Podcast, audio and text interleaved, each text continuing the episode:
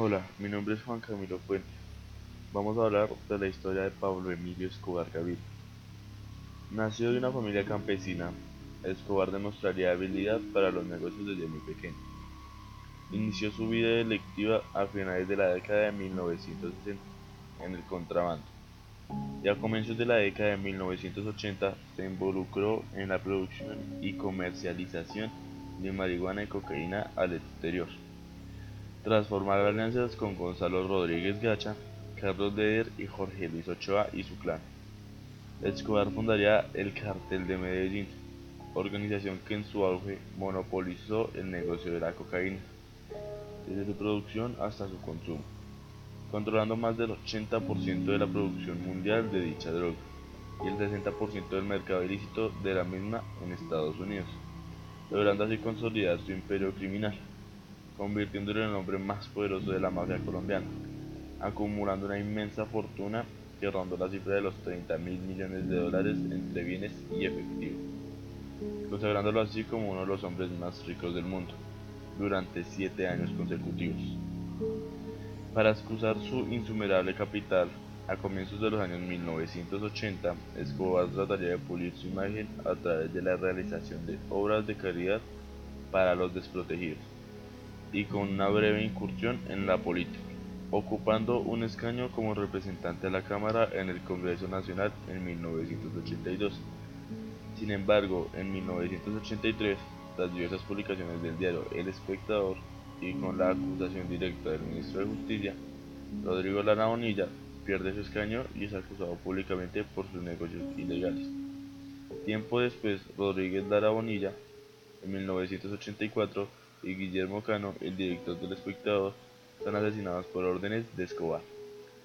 Para 1985 el narcotráfico ya estaba en pleno auge y asimismo los carteles dominaban Colombia, lo que desató una guerra contra el gobierno encabezado en ese entonces por Belisario Betancourt. Este fue quien había puesto a Rodrigo Lara Bonilla como ministro de Justicia,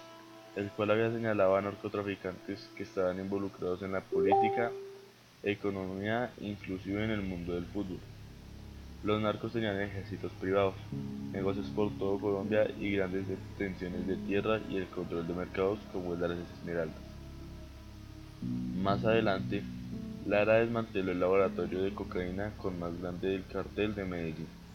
y decomisaría 30 millones del mismo grupo. La guerra de los narcos contra el gobierno se tornó violenta y sádica tras sendos intentos de negociación y múltiples secuestros y asesinatos selectivos de jueces y funcionarios públicos, en 1989 el cartel de Medellín con Escobar Armando declaró la guerra total contra el Estado. Organizaba y financió una extensa red de sicarios fieles a su mando, que asesinó personalidades claves para institucionalidad nacional como el dirigente liberal Luis Carlos Galán y perpetró actos terroristas indiscriminados con el empleo de coches bomba en las principales ciudades del país que desestabilizaron al mismo. Puso a las autoridades de rodillas y lo que lo convirtió en el criminal más buscado a comienzos de los años 1990. Fue el responsable del asesinato de 657 policías entre 1989 y 1993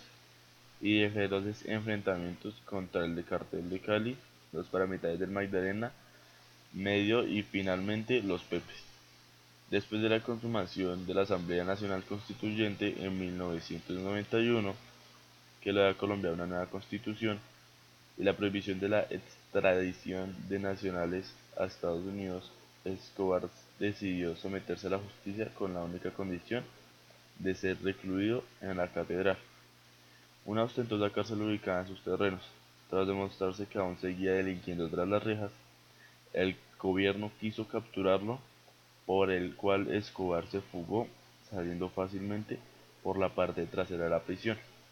lo que fue uno de los episodios más vergonzosos para la autoridad penitenciaria del país. Tras su escape, el gobierno conformó el denominado bloque de búsqueda